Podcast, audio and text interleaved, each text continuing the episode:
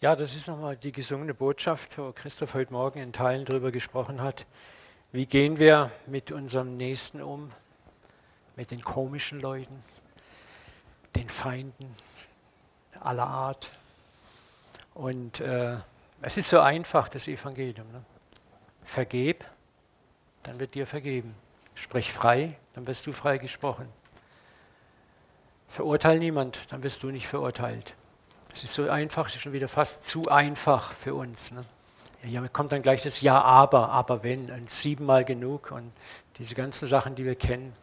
Wir müssen wieder lernen, das Evangelium ist einfach und je einfacher es ist, umso herrlicher wird es. Und ich kann euch nur raten, probiert es aus.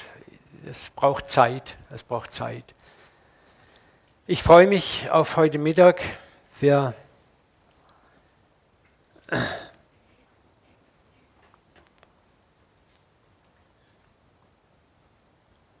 haben das Thema, ich möchte mal mit dem Bild anfangen, die Herrlichkeit Gottes erleben, verstehen und begreifen.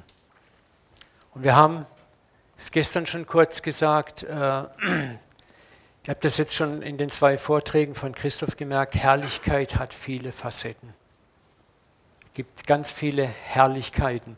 Und wir wollen versuchen, einige dieser Facetten anzuschauen und zu betrachten ich habe es gestern schon mal kurz gesagt, ne, das, das, das griechische Wort ist Doxa und das hebräische Wort für Herrlichkeit ist Kabot.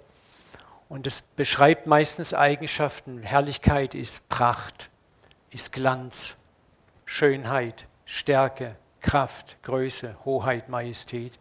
Und steht immer irgendwie in einem Begriff auch zur Ehre. Und krass ist der hebräische Begriff Kabot, was eigentlich Gewicht und Schwere bedeutet. Das ist auch das, was man manchmal, wenn man so einen herrlichen Moment erlebt, wo man merkt, oh, man spürt fast wie so ein Gewicht. Ne? Oder man steht einer Person gegenüber und man spürt sowas, so der hat Gewicht ne? oder die hat Gewicht. Ne? So, das sind so die Begriffe der Herrlichkeit. Und der Untertitel unseres Seminars heißt ja Verstehen, Erleben und Ergreifen. Das ist für mich sehr wichtig, dass wir hier nicht zusammenkommen und einfach über Goldstaub und Engel und Glorienschein und Herrlichkeit und oh, das war so gesalbt, ja. Und hoffentlich ist bald die nächste Konferenz. Äh, sondern ich möchte und wünsche mir von ganzem Herzen, dass jeder Einzelne hier im Raum ergriffen wird und begreift, ich selber bin ein Träger der Herrlichkeit Gottes. Ich möchte euch nochmal einen Vers vorlesen, der, boah, der ist so stark, den findet ihr in Sacharja Kapitel 8, ab Vers 22. So werden viele Völker, Nationen in Scharen kommen, den Herrn in Jerusalem zu suchen und den Herrn anzuflehen. Zu dieser Zeit werden zehn Männer aus allen Sprachen der Nationen einen jüdischen Mann beim Zipfel seines Gewandes ergreifen und sagen, wir wollen mit euch gehen, denn wir hören, dass Gott mit euch ist. Lassen wir das ganze Gedönse mal, ist es tausendjähriges Reich, ist es Israel und bla bla bla, dieses dumme Gestreite weg, sondern fokussieren uns mal auf das Wesentliche. Um was geht es hier eigentlich? Was könnte einen Menschen bewegen, mich am Zipfel meines Hoodies zu ergreifen, zu sagen, Uwe, ich will mit dir gehen, denn ich sehe, dass Gott mit dir ist. Denkt mal darüber nach. Das ist exakt das, was Gott mit jedem von uns machen möchte. Dass Menschen dich ergreifen und sagen, erzähl mir mehr von deinem Glauben, deinem Gott, deiner Religion. Darum geht es in diesem Vers. Nicht um die Äußerlichkeiten, wird es mal im tausendjährigen Reich oder wo. Ich bin mittlerweile so weit, dass das interessiert mich alles gar nicht mehr. Ich lebe hier und jetzt. Und ich bin berufen, hier und jetzt, im Jetzt Herrlichkeit zu leben für Menschen, begreifbar zu werden, Menschen zu berühren und nicht darüber zu diskutieren, was wird wann eventuell und wo und wo vielleicht sein. Das passiert ja dann eh von allein, wenn es soweit ist. Aber lasst uns die Energie, die wir haben, auf das Jetzt fokussieren. Ich mag, was Luther gesagt hat, wenn der Herr morgen wiederkommt, pflanze ich heute einen Apfelbaum. Es geht so viel Energie verloren mit diesen ganzen Endzeit-Fahrplänen berechnen und was alles und wie. Und ich habe gestern wieder so ein Meter langes E-Mail gekriegt. Da würdest du dich am liebsten nur noch einbuddeln und vergraben. Und diese netten Endzeitpropheten, ja, danke, machen eins, sie rauben dem Leib Energie. Der Leib guckt gebannt wie ein Kaninchen auf irgendwelche Schreckensszenarien, die nie stattfinden. So. Wenn ich nur an das Jahr 2000 denke, den Millenniumswechsel, was ist da an Prophetien hochgekocht? Namhafte Propheten, namhafte charismatische Propheten. Nichts ist passiert. Keiner hat sie jemals zur Rechenschaft gezogen. Die prophezeien eifrig weiter. Und da müssen wir einfach mal nüchtern sein und sagen, hey, Jesus hat gesagt, handelt, bis ich wiederkomme. Nicht rechnet, bis ich wiederkomme. Diskutiert, bis ich wiederkomme. Ja, handelt, bis ich wiederkomme. Und mein Wunsch und Traum ist eben, dass dieser Vers für euch in jedem Leben von uns Realität wird. Und wir werden feststellen, das hat nichts mit Würdigkeit zu tun. Du bist bereits würdig gemacht, schon lange. Und es geht jetzt nur darum, dass du das erkennst und in diese Welt hinausgehst und sagst, hier bin ich, ihr habt schon auf mich gewartet. Ja, zu sagen, ich glaube an die Herrlichkeit Gottes, das mag ein schönes Bekenntnis sein, aber nicht jeder draußen kann das fassen. Aber wenn du einen Raum betrittst und Leute sehen was an dir und adressieren was in dir, wo du dann denkst, ist hier noch jemand im Raum, der kann doch nicht mich meinen, dann spürst du, dass Herrlichkeit auf dir ist. Und Gott, unser Vater, hat Sorge getragen, dass alle geistlichen Wahrheiten auch in unserem Leben spürbar, fühlbar, messbar, erfahrbar werden müssen. Egal über was wir lehren und reden, geistliche Wahrheiten müssen immer erfahrbar sein, spürbar sein. Es muss in unserem Leben eine Relevanz haben, sonst taugt es nichts. Und ist eine nette Theorie, über die wir uns zu lange auch immer gestritten haben. Nochmal.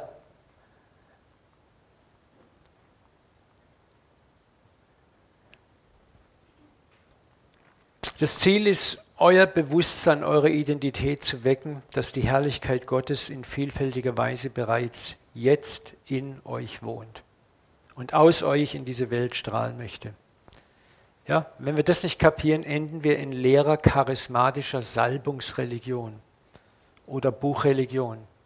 Ich finde es auch toll, was Christoph gesagt hat. Ich lese auch, bin eine Leseratte, lese gerne Bücher, aber wir müssen mal aufpassen, keine Generation vor uns hatte so einen Zugriff auf Bücher und Bücher und schriftliche Informationen. Wir können es auch den Kopf zuballern mit Weisheit. Bitte achte immer darauf, dass das, was du lernst, einen Ausfluss in deinem Leben hat. Sonst hast du eine Menge Kopfwissen und ganz kleine Füße und noch kleinere Hände. Ich möchte ganz stark heute Mittag in dieses Thema reingehen. Christus in uns die Hoffnung der Herrlichkeit. Das ist aus dem Kolosserbrief 1,26. Das Geheimnis, das vor den Zeitaltern und Geschlechtern verborgen war, nun aber seinen Erwählten offenbart wurde, den Gott tun, kundtun wollte, welches der Reichtum der Herrlichkeit dieses Geheimnisses unter den Völkern sei, nämlich Christus in euch, die Hoffnung der Herrlichkeit. Ich liebe Paulus, nur wenn ich ihn heute noch sehen will, würde ich sagen, Paulus, red doch mal gescheit. Der hat so Schachtelsätze und dann fügt er da noch einen Satz und da noch einen Nebensatz ein. Also kurz gesprochen, da ist ein Geheimnis, das war von Ewigkeit verborgen. Dieses Geheimnis ist Christus in euch. Die Herrlichkeit in Kurzform. Er muss immer und dann den Satz und den, dann denkst du, was meinst du jetzt? Ne? Okay, vergib mir Paulus, aber wir werden uns mal drüber unterhalten. Bleiben wir mal einen Moment bei diesem Vers. Das ist auch die Gefahr bei solchen Versen. Wir lesen die, ja, ja, und gehen einfach weiter. Aber ich liebe es auch, einen Vers zu kauen, zu meditieren drüber, äh, nachzudenken. Was, was bedeutet das eigentlich? Was, was springt mich da an? Ne? Und da ist für mich ein interessantes Wort, in das ich uns gerne reinnehmen möchte. Das ist sehr wichtig. Da ist ein Geheimnis. Und das Geheimnis ist Christus in euch. Was Paulus hier sagt, ist, dass das eigentlich ein Geheimnis war. Das war verborgen.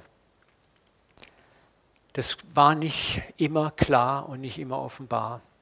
Und ich möchte uns gerne mal in das Wort Geheimnis mit reinnehmen. Es gibt auch heute noch eine ganze Menge Geheimnisse.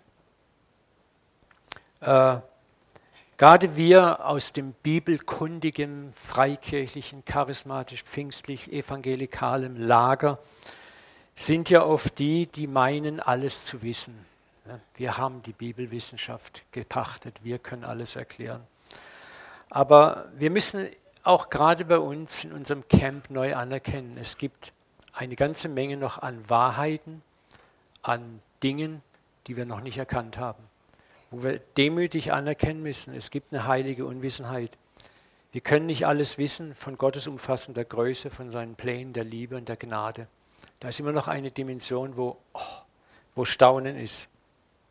Ich möchte euch mal zum Denken geben, dass es die Bibeltreuen, die Toratreuen ihrer Zeit waren, die sich exakt in der Bibel in allen Schriften auskannten, die Jesus eben nicht erkannt haben, die den Messias nicht erkannt haben, trotz all ihres ungeheuren biblischen Wissens, ihrer Tora-Kenntnis. Wir müssen als bibeltreue Christen verdammt aufpassen, dass wir nicht in dieselbe Arroganz fallen wie die Pharisäer damals. Ich sage das immer wieder, wir sind, wenn wir nicht aufpassen, die Pharisäer und Schriftgelehrten von gestern. Ja? Mit unseren Endzeitfahrplänen, unseren Heilseintrittskarten, wo wir genau wissen, wer ist drin, wer ist draußen, wo wir genau alles erklären können. Ich möchte euch einfach mal in eine gewisse Demut reinführen. Das tut uns gut, manchmal auch diese Verse wieder zu Herzen zu nehmen. In Jesaja 55, 8 sagt Gott: Meine Gedanken sind nicht eure Gedanken. Das tut gut, es mal zu nehmen, zu sagen, nicht alles, was Gott denkt, kann ich kapieren. Ja, nicht meine nicht, und eure Wege sind nicht meine Wege. Wir haben oft so unsere Wege. Aber Gott sagt, der mag sich nett und clever und gut durchdacht anhören, aber es ist nicht mein Weg. Ups. Ja? Das ist das, was Gott eigentlich den Pharisäern Schriftgelehrten damals sagte. Ihr habt eure Vorstellung vom Messias, vom messianischen Reich, aber die decken sich leider nicht mit meinen Vorstellungen. Sondern, so wie der Himmel höher ist als die Erde, so sind auch meine Wege höher als eure Wege und meine Gedanken als eure Gedanken. Also es tut gut, immer wieder auch mal zu sagen, hey, ich weiß nicht alles. Ich muss auch im Umgang mit Nichtchristen oder anderen nicht alles erklären können. Ich muss Gott nicht erklären können. Ich muss Gott auch nicht mal verteidigen können. Ich muss Gott auch nicht wissenschaftlich beweisen. Ich habe früher, was habe ich es geliebt, die Klingen zu kreuzen mit Argumenten und Gegenargumenten und versucht die Leute von Kopf zu Kopf zu erreichen. Gott hat mir diesen Zahn schon vor einigen Jahren gezogen, hat gesagt, es ist die Zeit, dass ihr wieder lernt, von Herz zu Herz zu kommunizieren und nicht von Kopf zu Kopf. 1. Korinther 13,9 Unser Wissen ist Stückwerk, sagt der große Nationenapostel, der wie kein anderer Offenbarung gehabt hat. Er sagt selber voller Demut, unser Wissen über Gott ist Stückwerk. So, das ist auch, wenn wir über Herrlichkeit jetzt diskutieren. Wir gehen hier nicht raus und sagen, oh, wir haben jetzt die Herrlichkeit mit Löffeln gefressen. Wir haben ein kleines Stück den Vorhang anheben können. Und dann gibt uns Gott das, was wir tragen können. Unser Weissagen ist auch Stückwerk. Auch unser Prophezeien ist und bleibt Stückwerk. Wenn das Vollkommene kommt, dann erst wird das Stückwerk aufhören. Und dann noch dieser berühmte Vers aus dem Johannesevangelium, wo Jesus den Jüngern bei seinem Abschied sagt, hey Jungs, ich hätte euch noch so viel zu sagen. Man kann richtig abspüren, wie es in ihm brodelt und kocht. Da ist so viel, was ich euch sagen möchte. Aber ihr könnt es jetzt nicht tragen. Geheimnis. Es gibt auch, wir müssen auch bei uns immer wieder betrachten, auch wenn wir mit anderen Menschen umgehen, es gibt eine geistige Fasskraft bei dir, bei mir und beim anderen. Was kann der andere wirklich fassen und begreifen? In welchem Kontext befindet er sich oder befinde ich mich? Gott weiß ganz genau, was du verstehen kannst und was nicht. Gott wusste auch, dass der Großteil der Pharisäer und Schriftgelehrten des jüdischen Volkes damals ihn in der Gestalt des Messias nicht fassen konnte. Darum sagt er am Kreuz, Vater, vergib ihnen, denn sie wissen nicht, was sie tun. Er war nicht empört über sein Volk, er wusste, die Fasskraft, dass es einige wenige waren, die es verstanden haben, die sogenannten Erstlinge. Ne? Und das ist es auch für uns wichtig, dass wir erkennen, wir können noch nicht alles fassen. Da gibt es auch noch Erkenntnisse und Einsichten über die Herrlichkeit Gottes, über die Gnade Gottes, über das Wesen Gottes, das wir heute nicht fassen können. Und wir sollten ergebnisoffen leben. Pass auf, dass dein Weinschlauch, das ist deine Fähigkeit, geistliche Wahrheiten zu erkennen, nicht trocken wird. Ja, wo Jesus sagt, neuer Wein muss in neue Schläuche. Und neue Schläuche sind weich und dehnbar, weil neue Wahrheiten dehnen das Alte, sprengen das Alte. Oft ist, wenn wir Neues hören, haben wir Angst und Furcht. Wir sind ganz schnell dabei, das als Irrlehre zu labeln. Wir gehen schnell zurück ins Alte. Ich weiß noch, ich habe in meinem Leben verschiedene Stadien durchmessen, wo man immer gesagt hat, vor dem neuen Stadium, Achtung, das sind die gefährlichen. Ne? Ich weiß noch, wir waren stramme Baptisten und ich habe nichts gegen Baptisten, ich liebe sie als meine Brüder, aber damals waren wir extrem äh, gesetzliche US-amerikanische Baptistengemeinde in Karlsruhe und die Charismatiker, das war die große endzeitliche Verführungsreligion, ne? hat man uns gewarnt davor. Und jetzt kommst du in Berührung mit so Leuten ne? und dann denkst du, oh Scheiße. Und, und du spürst, die haben was, was ich nicht habe, aber es sind doch die Irrlehrer. Ne? Merkst du den, den Kampf, den du kämpfst? Ne? Und dann geht das Ziehen Gottes los und das ist, ist nicht einfach. Ne? Du verlässt dann einen alten Kosmos und lässt auch Geschwister hinter dir zurück, die sagen, jetzt ist er dem Irrtum verfallen, jetzt ist er dem Teufel verfallen. Ne? Jetzt hockt er bei den Zungenbrabblern. Ne? Und das ist aber immer so. Und ich liebe meine Geschwister auch aus dem anticharismatischen Camp, heiß und ähnlich. Ne? Sollten wir auch tun. Es ist Gnade, wenn wir Wahrheit erfahren dürfen. Aber wir müssen uns immer wieder an der eigenen Nase fassen. Bist du bereit, Neues zu erkennen? Oder hast du deinen netten, kleinen, viereckigen Label, den du aufpasst und wenn das nicht reinpasst, eher Lehrer, eher Lehrer, eher Lehrer. Deswegen reden wir hier vom Geheimnis. Deswegen spricht Paulus, sagt, das war für die Leute damals unfassbar. Gott nimmt bei uns Wohnung, das ist Gotteslästerung. Ne? So ging es Mose auf dem Berg Sinai, als er sagte, Gott, lass mir deine Herrlichkeit sehen.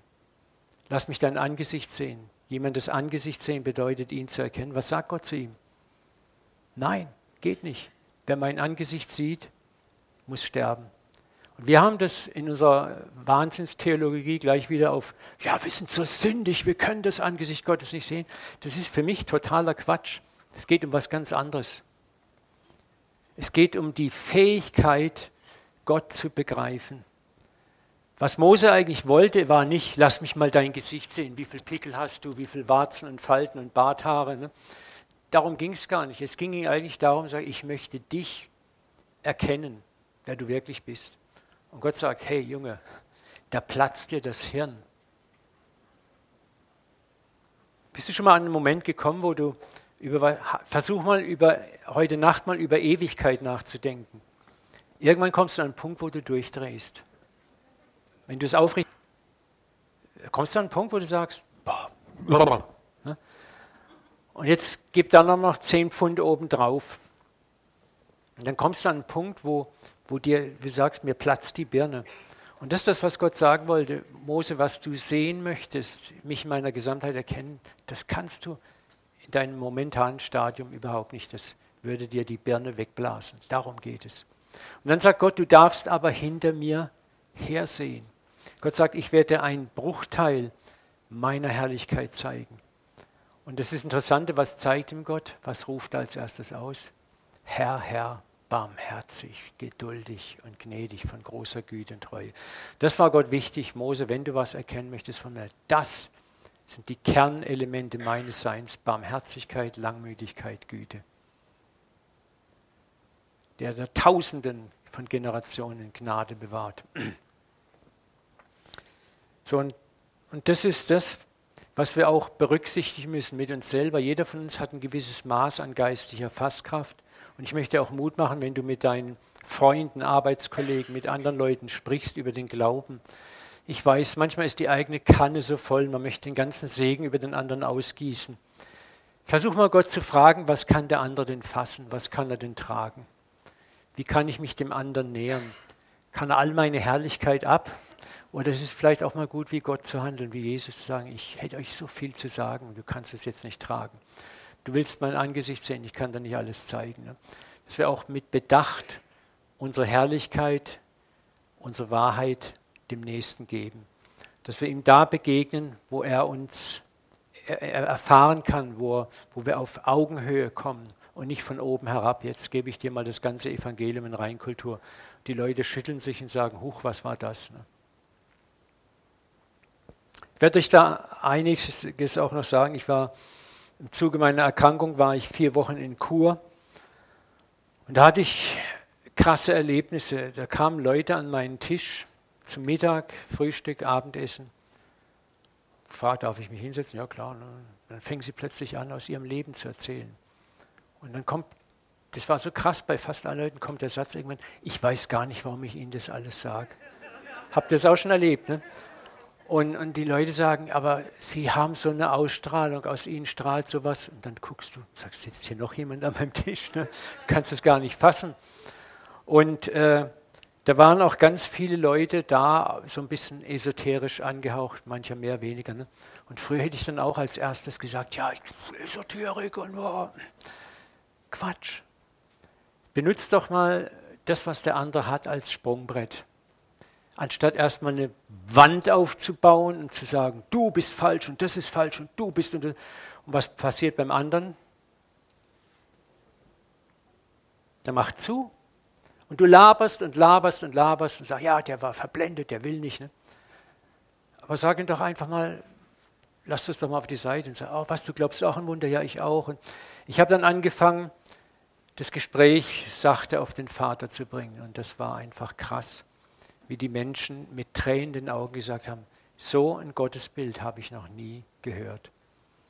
Und wir haben, du umgehst das Ganze einfach und du kommst von einer ganz anderen Seite. Und dann sind die Leute auch irgendwann, wenn sie dein Herz geschmeckt haben, die Herrlichkeit des Vaters, die Güte gesehen haben, dann sind sie ganz anders offen, wenn du sagst, du, und by the way, äh, das mit dieser Esoterik oder mit Steinchen oder das und so, dann hören die Leute dir ganz anders zu. Aber wenn du von vornherein gleich sagst, du bist falsch und das ist ja völlig verkehrt, ne? was machst du dann? Du schlägst Türen zu. Jesus hat nie so gehandelt mit den Sündern. Er ist immer von der Seite gekommen. Und dann haben die Leute sich selber geöffnet. Und auch das ist Herrlichkeit. Lass die Leute mal die Herrlichkeit des Vaters, die Güte, die Freundlichkeit schmecken und nicht deine Rechthaberei, deine Besserwisserei. Die ist manchmal so, so egal wie wahr die ist, fehl am Platze. Die Pharisäer waren auch in vielem im Recht. Aber Jesus sagt, hey, das ist jetzt gar nicht wichtig. Ne?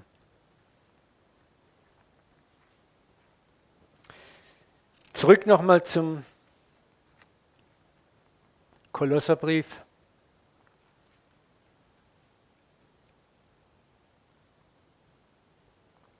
Da ist dieses Geheimnis. Und da tun wir uns einfach gut, wenn wir sagen, okay, es gibt Dinge, die sind verborgen und jetzt erst offenbar. Und das Geheimnis, worum es hier geht, ist das Geheimnis, dass Gott in uns wohnen möchte. Dass der allmächtige, ewige Gott in uns wohnen möchte. Was wir hier lesen, hat die alte Christenheit als Theosis verstanden. Und das heißt auf Deutsch übersetzt die Vergöttlichung des Menschen. Da kriegen wir jetzt vielleicht manch einer sagt, aber Athanasius von Alexandria, einer der großen Kirchenväter, bevor es die römische Kirche gab, hat gesagt, der Sohn Gottes wurde Mensch, damit wir göttlich würden. Und wenn dir das Probleme bereitet, dann kann ich dir gleich sagen, das bedeutet nicht, dass du den Platz des Papas einnimmst, sondern zu verstehen, dass du zu seiner Familie gehörst. Und das ist das, was wir oft nicht kapiert haben. Was heißt es, ein Sohn und eine Tochter des Allerhöchsten zu sein? Wenn du Tochter oder Sohn des Königs oder der Königin von England wärst, dann ist etwas bei dir drauf, dran, dann bist du Teil des Königshauses, Teil der königlichen Familie. In deinen Adern fließt blaues Blut, dasselbe Blut wie im König. Ne? Und Jesus hat das total begriffen und gelehrt und er sprengte damit auch wie so oft die geistliche Fasskraft der frommen Religiösen. Ich mag diesen Dialog in Johannes 10, 33. Da haben sie wieder mal gewütet, die Frommen, die Bibeltreuen, die Toratreuen haben wieder mit ihren Bibelversen um sich geschlagen, weil Jesus was gesagt hat, nämlich dass er der Sohn Gottes ist.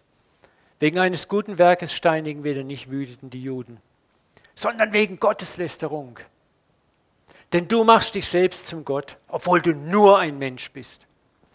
Dieses Geheimnis war verborgen von Anbeginn der Zeit. Jesus hat es auf den Punkt gebracht. Und Jesus ist genial. Ne?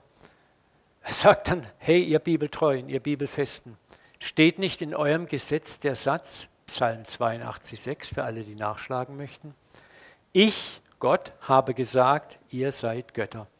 Und ich kann mir richtig diese Ratlosigkeit auf den Gesichtern vorstellen, wie schnell die Rollen aufgerollt wurden und man geguckt hat. Und dann das verdutzte Gesicht, ja, wie konnte uns das denn entgehen? Und das ist auch gut. Es steht so vieles in den Schriften, was uns manchmal gar nicht bewusst ist, wo wir auch mal wieder neu nachdenken sollten, bevor wir jemanden vorschnell verurteilen, sagen, hoppla, ist das denn wirklich so? Wenn also diejenigen Götter genannt werden, an die das Wort Gottes erging, und die Schrift kann nicht außer Kraft gesetzt werden, wie könnt ihr da behaupten, du lässt das Gott? Weil ich sage, ich bin Gottes Sohn. Und hier geht es nicht um nichts weniger als das Herzensverständnis deiner und meiner Identität, deiner und meiner königlichen und auch gleichzeitig göttlichen Würde, die uns seit der neuen Geburt geschenkt worden ist. Du bist ein Königskind. Bist ein, eine Königstochter, ein Königssohn, du bist göttlich. Du gehörst zur Familie Gottes. Und das müssen wir uns mal bewusst machen. Und wir leben oft gar nicht so, wir reden oft gar nicht so. Unsere Lieder singen eine ganz andere Textsprache manchmal. Unsere Gebete haben eine ganz andere Natur. Und da wünsche ich mir heute Mittag, dass wir ein bisschen uh, tiefer reingeschoben werden. Schauen wir mal so ein paar Texte an, Römer 8, 28. Ach, ich liebe diesen Vers. Denn welche er zuvor ersehen hat, die hat er auch verordnet, dass sie gleich sein sollten dem Ebenbild seines Sohnes. Was sollst du? Gleich sein dem Ebenbild. Gleich dem Ebenbild. Nicht ein bisschen annähernd vielleicht so etwas. Du sollst ein Ebenbild sein. Ich liebe dieses Bild das ist ein amerikanischer Fotograf, Michael Belk, der hat so eine ganze Serie von modernen Jesusbildern fotografiert. Die sind einfach der Hammer in ihrer Aussagekraft. Ne? Da steht ein Mensch und guckt in den Spiegel und wen sieht er? Christus. Und das ist exakt das. Das ist so viel Wahrheit drin. Guck dich mal in den Spiegel an und dann siehst du eigentlich Christus. Du siehst den Vater. Damit er der Erstgeborene sei unter vielen Geschwistern. Jesus ist dein älterer Bruder, dein älteres Brüderlein. Aber er ist genau gleich wie du. Und er freut sich, wenn du deine Identität annimmst. Er hat was ganz Interessantes gesagt, als er diese Erde verlassen hat oder kurz davor. Er sagte, ich sage euch nicht mehr, dass ich den Vater bitten werde für euch, denn er selbst, der Vater, hat euch lieb und wird euch hören. Das ist zum Beispiel so etwas, was in diesem Vers wunderbar abgebildet ist. Ich sage jetzt was vielleicht für manche Ohren ketzerisch ist. Wir sollten eigentlich noch nicht mal mehr im Namen Jesu beten. Ich sage euch jetzt, dass nicht mehr ich den Vater bitte, sondern der Vater selbst hat euch lieb. Was Jesus sagt, hey, wir sind Geschwister. Das Geheimnis ist, das war schon immer so gewesen. Der Vater hat euch nie anders gesehen. Der Vater möchte jetzt, dass ihr selber zu ihm kommt. Stell dir mal vor, du bist der älteste Bruder oder Schwester in einer Familie. Deine vier anderen Geschwister kommen immer zu dir und sagen, hey, tätsch mal zum Papa gehen und fragen, ob wir heute Abend was zu essen kriegen. Tätsch mal zum Papa gehen und fragen, ob wir in Urlaub gehen. Tätsch mal Papa fragen, ob wir heute Abend vielleicht das und das machen. Und es geht Tag ein, Tag aus so. Und jetzt versetz dich mal in die Lage des Vaters. Was würdest du dann sagen irgendwann zu deinem ältesten Bruder oder Sohn? Sag mal, können die nicht selber zu mir kommen? Bin ich aussätzig? Dass die immer dich schicken? Meinen die, ich habe dich besonders lieb? Ja, Papa, es ist halt so, die denken, du hast mich besonders lieb, weil ich der Erstgeborene bin und die schicken mich halt als Vermittler vor. Ne? Das ist exakt das Spiel, was wir spielen seit zwei Jahrtausenden. Wir sind uns unserer Identität nicht bewusst. Ist kein Vorwurf, man hat es uns auch nie gelehrt. Weil Theologie, menschliche Theologie ist ein sehr interessantes Mittel, auch die Massen zu beherrschen. Kirchliche Theologie hat lange Zeit auch ein Ziel gehabt, die Menschen zu beherrschen. Und mit so einer Hierarchie kannst du wunderbar auch irdische Hierarchie aufbauen und rechtfertigen. Aber wenn der Mensch frei ist, wenn er weiß, wer er ist, dann wird er auch anders gegenüber seinen Mitmenschen auftreten. Weißt du, und Gott freut sich, wenn du zu ihm kommst. Mir sagt Gott immer wieder, wenn ich dann so, ich merke mal manchmal, wie ich so fast automatisch bete im Namen Jesu. Und Gott sagt, hey Uwe, was hast du gerade gesagt? Er erinnert mich an den Vers. Und das hat nichts damit zu tun, dass wir den Verdienst Jesu schmälern. Ja?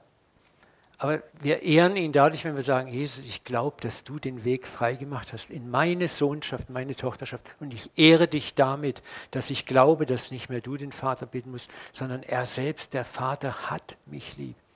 Er lebt doch in dir. Das ist harter Tobak, ne? Aber ich muss das jetzt auch nicht glauben, aber ich möchte dich nur inständig bitten, meditiere mal darüber, denk mal darüber nach, lies es mal für dich selber durch, geh mal in Gespräch mit deinem himmlischen Papa darüber. Und begreif, wie sehr du geliebt bist. Versuch das mal zu verstehen. Stell dir mal vor, dein eigener Sohn und Tochter würde immer nur für deine Geschwister kommen und zu dir fragen. Du würdest du sagen, hey, irgendwas stimmt doch hier nicht. Wisst ihr, das Ganze ist noch schlimmer. Wir haben das hierarchisch ausgebaut mit dem Priesterdienst. Das sind die Priester, die vermitteln zwischen Gott und Menschen. Auch der Herr Pastor. Oh, Uwe, würdest du mal für mich beten? Ey, bitte missversteht mich nicht. Ich denke, es ist absolut dran, dass wir füreinander beten. Keine Frage. Aber so oft ist es auch ein Missbrauch. Kein bösartiger, aber ein Missbrauch des Verständnisses der eigenen Würdigkeit. Uwe, ah, Christoph, Christoph, und wenn der Christoph betet, wenn der für mich betet, dann werde ich gesund. Weißt du, was der Vater im Himmel sich freuen würde, wenn du direkt zu ihm kommen würdest und ihm damit sagen würdest, Papa, ich glaube dir, dass du mich lieb hast. Und nicht Christoph mehr lieb hast als mich oder Uwe mehr lieb hast als mich oder mein Pastor mehr lieb hast als mich. Das hat nichts damit zu bedeuten, dass wir die Salbung in Christoph oder in anderen Leitern nicht ehren. Aber es hat auch damit zu tun, dass wir vermehrt lernen, hey, ich habe jederzeit Audienz in den himmlischen Thronsaal. Da gibt es dieses nette Kinderlied, wir stürmen in den Thronsaal und springen auf Papas Schoß. Das liebe ich so, weil da müssten wir mehr solcher Lieder haben. Wir haben dann eher so Lieder, die Amen, Halleluja und wir stehen in Distanz und beten dich an und du bist so heilig und so. Und das ist immer, so denke ich immer, oh, schöne Lieder, aber das erzeugt so eine Distanz, so ich da unten, er da oben.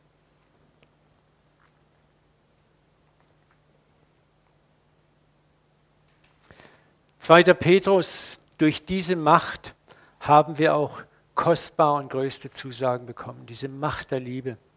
Er, Jesus, Gott, der Trinitar Gott, hat versprochen, dass ihr Anteil an seiner göttlichen Natur bekommt. Hey, das ist nicht mal im Himmel, irgendwann mal, jetzt und hier. Bist du Tochter und Sohn des Allerhöchsten und solltest als solcher auftreten.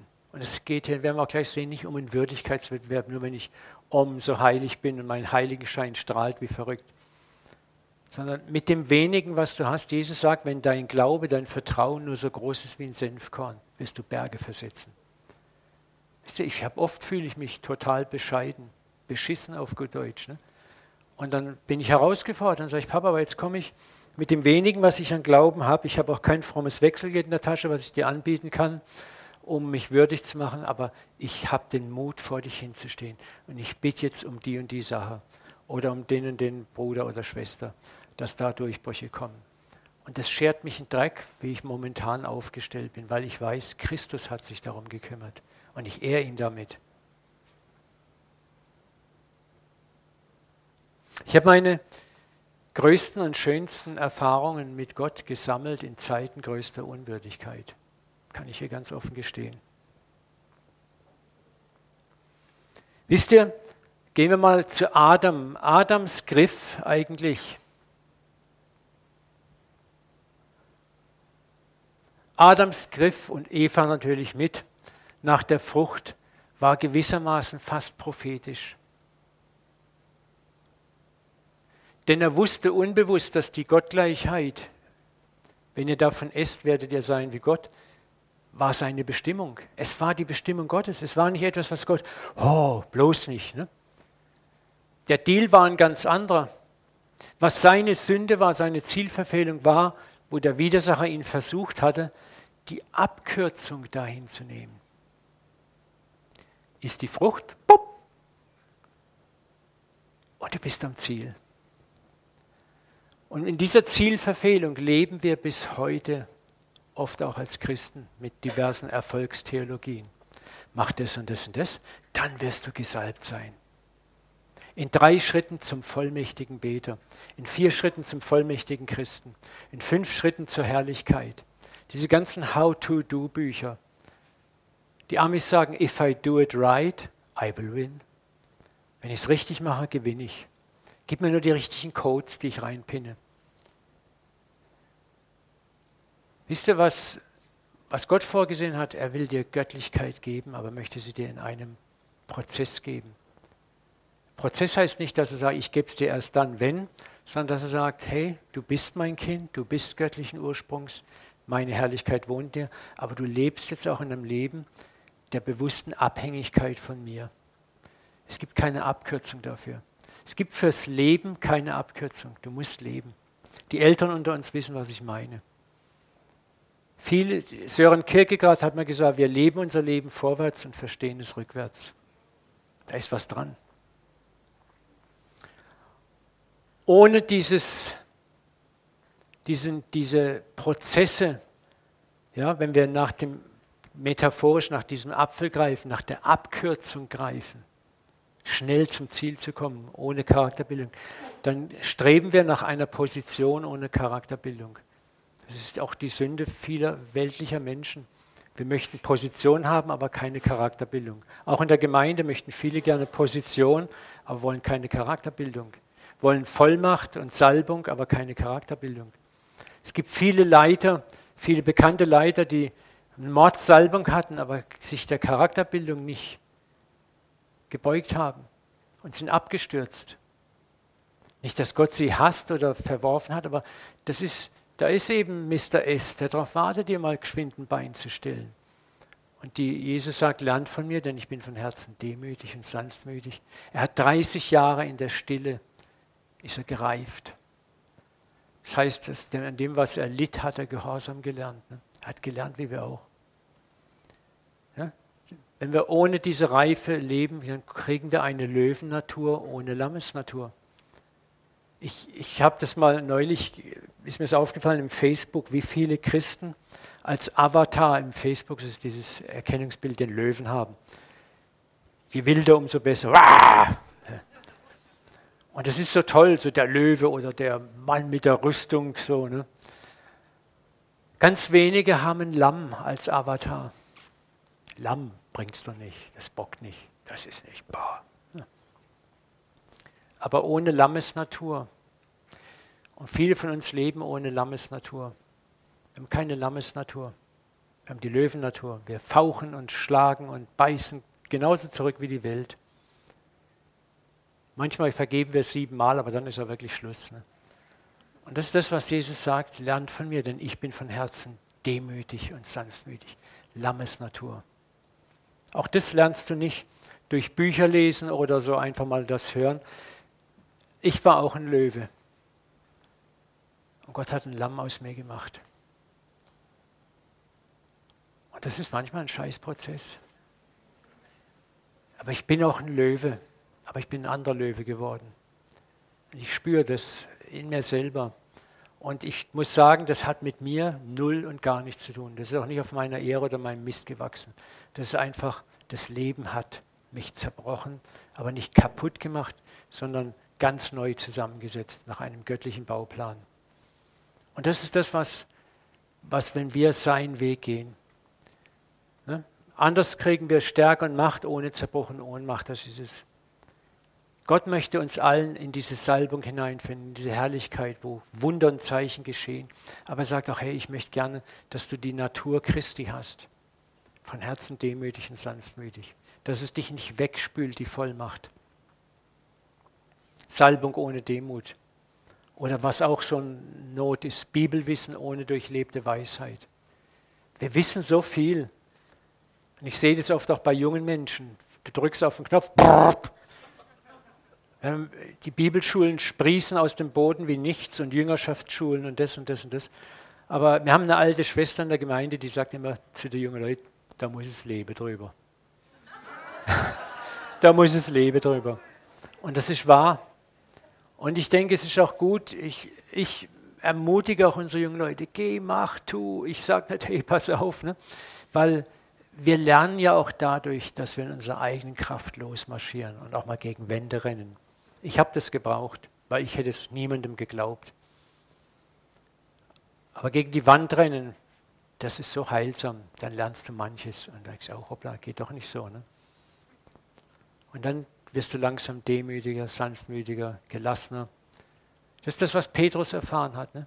Wenn du der eins zurechtgekommen bist, du feuriger, lieber Petrus, dann, dann kannst du deine Brüder stärken. Ne?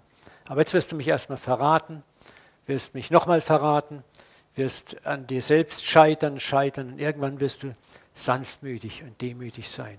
Und dann, dann bist du da, wo ich dich haben möchte, wo du deine Brüder stärken kannst.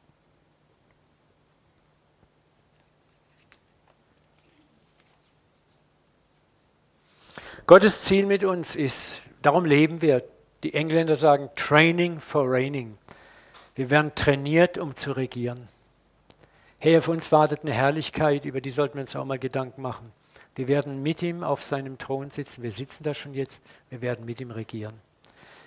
Aufwachen. Der Himmel ist kein Ort, wo wir mit eingelaufenen Nachthemden, wo der Hintern rausguckt, Hafen schlagend, Halleluja und Frohlocken singen. Das durch die ganze Ewigkeit. Das wäre für mich kein Himmel, das wäre eine Hölle. Aber Jesus sagt, wir werden mit ihm regieren. Und da müssen wir uns mal Gedanken machen, was bedeutet das? Also ein proaktives Leben, gestaltend, formend. Da wird kein Ende sein von Kreativität. Und dafür wirst du jetzt schon vorbereitet. Vieles, was du jetzt erlebst, was dir so banal und leer vorkommt, auch das Leiden, hat ganz viel damit zu tun, dass du etwas lernst. Wie Petrus, wenn du dir eins zurechtgekommen bist, dann kannst du die Brüder stärken.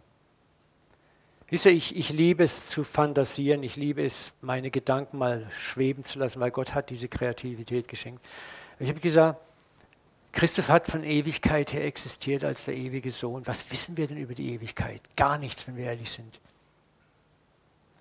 Kann es sein, dass vielleicht du mal, wenn du Sohn und Tochter Gottes bist, dass Gott irgendwann mal wieder Kinder schöpft und sagt, ich würde gerne, dass du auf den Planeten gehst als mein Sohn, als meine Tochter und ans Kreuz gehst.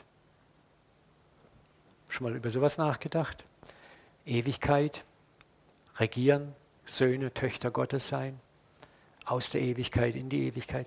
Leute, da ist so viel, wo wir nachdenken müssen, wo wir auch mal den Himmel freimachen müssen von diesem netten Oh, Halleluja, Gedönse. Das ist richtig und gut, aber es wird ein Ort unglaublicher Kreativität sein.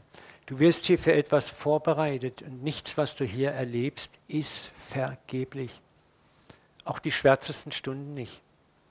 Ich bin jetzt 37 Jahre Christ und habe einige Tiefen und Höhen durchlebt und muss sagen, langsam kapiere ich es, dass nichts, was Gott gebaut hat, vergeblich ist. Nichts. Dass kein Jahr, kein Monat, keine Woche vergeblich war. Auch die dunklen Zeiten nicht.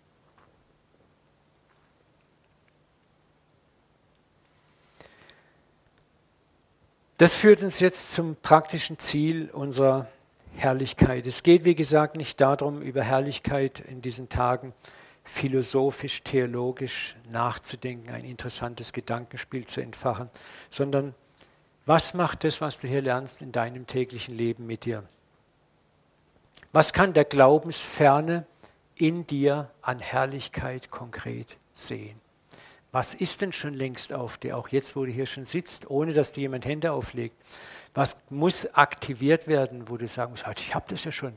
Ich habe ja schon ein Schwert und eine Streitaxt. Ich kann ja schon loslegen. Ne? Schauen wir mal einen praktischen Aspekt an. Leben der Herrlichkeit tut als allererstes deine geistige Position gegenüber dem dreieinen Gott verändern. Geografische Änderung. Von hier unten nach da oben. Ich habe im Internet geguckt nach einem Bild, ne, wo das mal so abgebildet ist. Seated at the right hand of God. Wir sitzen mit ihm in Christus zur Rechten des Thrones oder Gottes. Da findest du immer nur solche Bilder hier. Guck dir mal das an. So, der geknickte Sünder, da unten endlose Stufen und da sitzt dann so ein erhabener, fast Zeusartiger Christus und Gott. Wenn wir ganz ehrlich sind, das ist meistens das Bild, was wir so im Kopf haben vom Himmel und so. Ne? Da gab es fast kein Bild, wo das im Internet, wo das abgebildet war, wie jemand mit Christus auf dem Thron sitzt. Es gab so ein paar nette Kinderbilder. Habe ich noch überlegt, mache ich das oder nicht. Aber das Erste, was sich verändert, wenn wir unsere Identität begreifen, ist von hier unten nach da oben. Ich bin nicht mehr hier unten, ich bin da oben. Ich sitze mit ihm zur Rechten der Macht. Ich sitze mit ihm auf seinem Thron. Ja, von vor dem Thron auf dem Thron. Mach dir das mal bewusst, du sitzt jetzt schon in deinem erneuerten Geist mit ihm auf dem Thron. Es ist kein Ort, den du dir nach mühsamen Arbeiten erlangen wirst. Du bist bereits dort. Du hast unmittelbaren Zugang. Ich weiß, wie schwer das ist. Ich weiß, wie, wie, wie schwierig das ist zu verstehen. Deswegen musst du auch darüber wieder und wieder nachdenken. Auch ihn bitten, dir das zu zeigen. Erfahrungen zu sammeln, was für geliebtes, bevorzugtes Kind du bist. Guck mal, der verlorene Sohn und dann ist der zweite verlorene Sohn, ist der ältere Bruder. Was muss ihm der Vater sagen? Hey, Kuckuck, mir hast du nie einen Bock gegeben, dass ich Party machen kann, feiern kann. Er hatte keine Ahnung von seiner Identität, obwohl er im Haus war, im Königshaus war, obwohl er Sohn war. Und der Vater hat ihm die Hälfte des Vermögens gegeben. Und der Vater muss ihm sagen, hey, was meines ist doch dein. Du kannst jederzeit Party machen. Und das, dieser Mann ist exakt unser Problem. Ne? Wir haben keine Identität. Wir benehmen uns immer noch wie Bettler Gott gegenüber. Und ich rede hier nicht vom Prosperity Gospel, Wohlstandsevangelium, jeden sein Mercedes und seinen 66 Zimmervilla und bla bla bla, sondern darum, dass wir geliebte Kinder des Vaters sind dass wir jederzeit kommen dürfen, jederzeit bitten dürfen. So viel reden Christen von Gott da oben und er muss zu uns herunterkommen oder wir singen, dass die Herrlichkeit runterkommt. Wir singen, dass Gott kommt. Das ist, er, entschuldigt mal, grottenfalsch. Er ist bereits da. Hier, dieser Raum ist eigentlich erfüllt mit Herrlichkeit, weil Gott in jedem von euch wohnt. Geballte Gottheit sitzt hier. Familie Gottes ist heute Nachmittag hier versammelt. Ne? Wir müssen nicht sagen, bitte komm, er ist bereits da. Unser Problem ist, dass wir das nicht wissen. Er in seiner Gnade muss dann manchmal so einen Elektroschock austeilen, dass wir aufwachen und oh. Aber Gott hat keinen Bock auf diesen Salbungstourismus, sondern er will, dass du jederzeit angeschlossen bist an ihn. Nächster Schritt. Wenn wir von Herrlichkeit reden, kommt ganz oft die Frage nach der Würdigkeit. Ja bin ich würdig? Ach, ich bin so unwürdig. Ach, in mir ist noch so viel Sünde, in mir ist noch so viel Schlechtigkeit, in mir ist noch so viel Schwachheit. Das, das Evangelium erscheint uns zu schön, um wahr zu sein. Und dann kommt es hoch, dieses Ja-Aber-Evangelium. Kennt das Ja-Aber-Evangelium? Ist die frohe Botschaft, die ist die ersten fünf Minuten richtig schön. Und dann legt man dir das Kleingedruckte vor und dann ist es nicht mehr so toll dann ist es eigentlich dasselbe, wie man das in der Welt eigentlich auch kennt. Ich gebe dir das, Gott, und du gibst mir das. Ich tue das und du tust das für mich. Ein Geben, ein Nehmen, ein toller Deal. Das ist, muss man wirklich sagen, ist in den meisten Fällen, was wir als Evangelium verkaufen. Und mich wundert es nicht, dass die Welt sagt, sorry, das kann ich in der Welt noch ein bisschen bequemer haben. Habe ich keinen Bock drauf.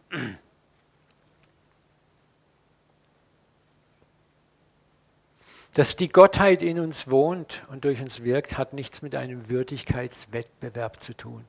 Lauf schneller, spring weiter, spring höher, mach dies besser, mach dies besser, heilige dich mehr, tu dies mehr, tu das mehr, bete mehr, lese mehr, tu das mehr.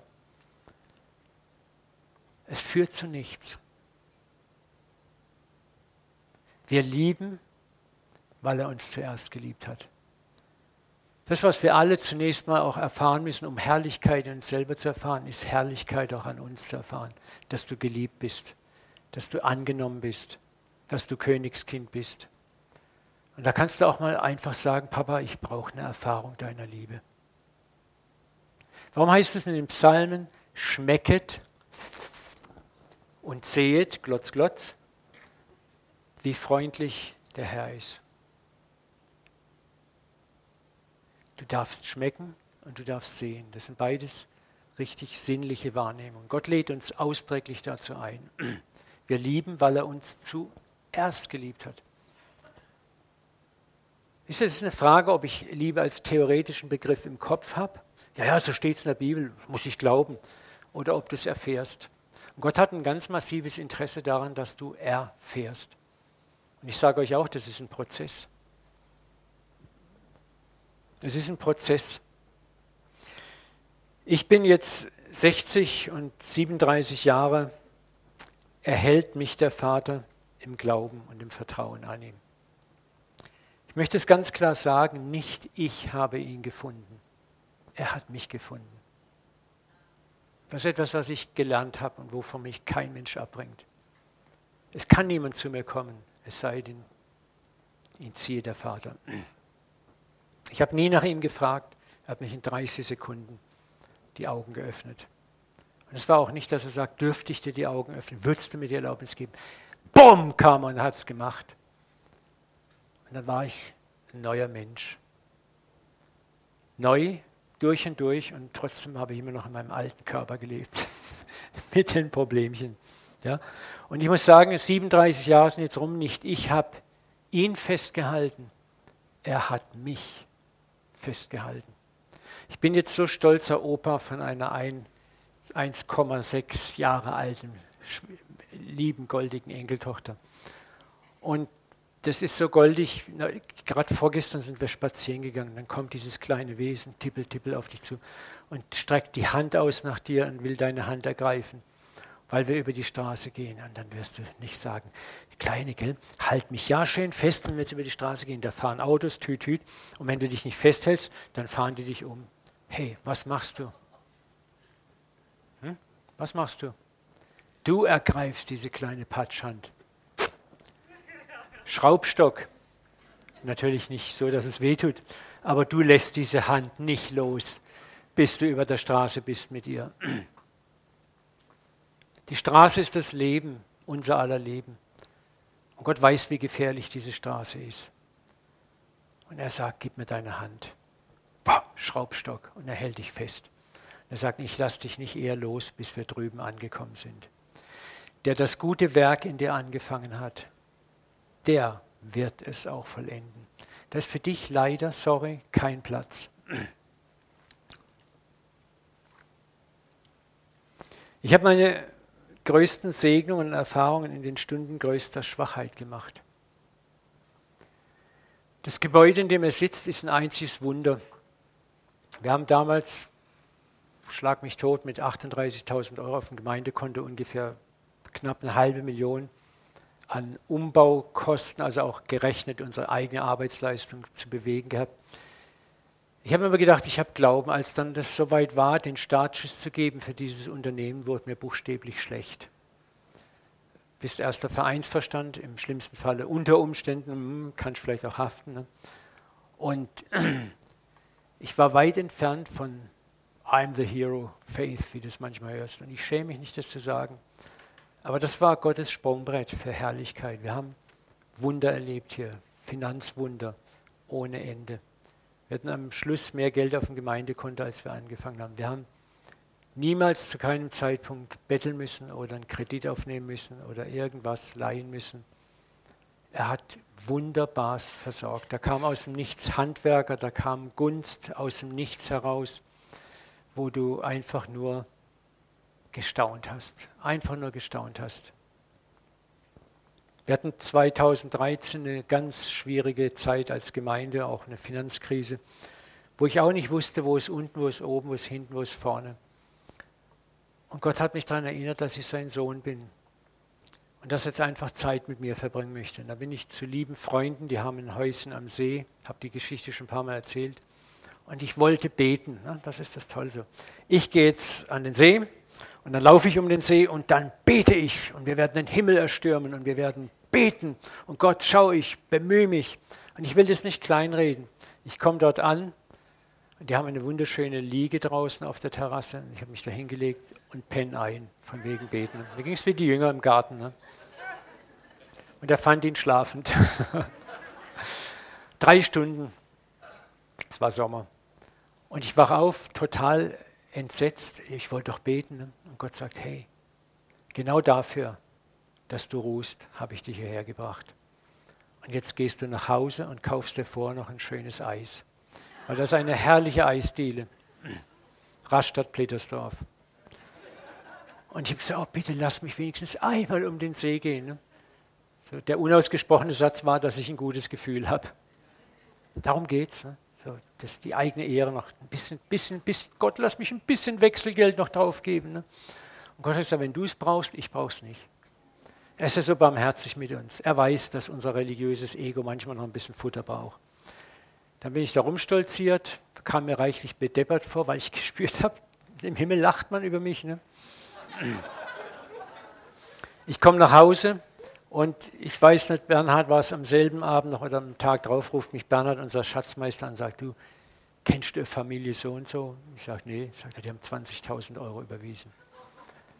Eine Familie aus Frankreich, die unsere MP3s gehört haben, schon über viele Jahre, und haben gesagt, jetzt war der Grund, wo wir gespürt haben, jetzt sollen wir einfach mal was Größeres tun. Ne?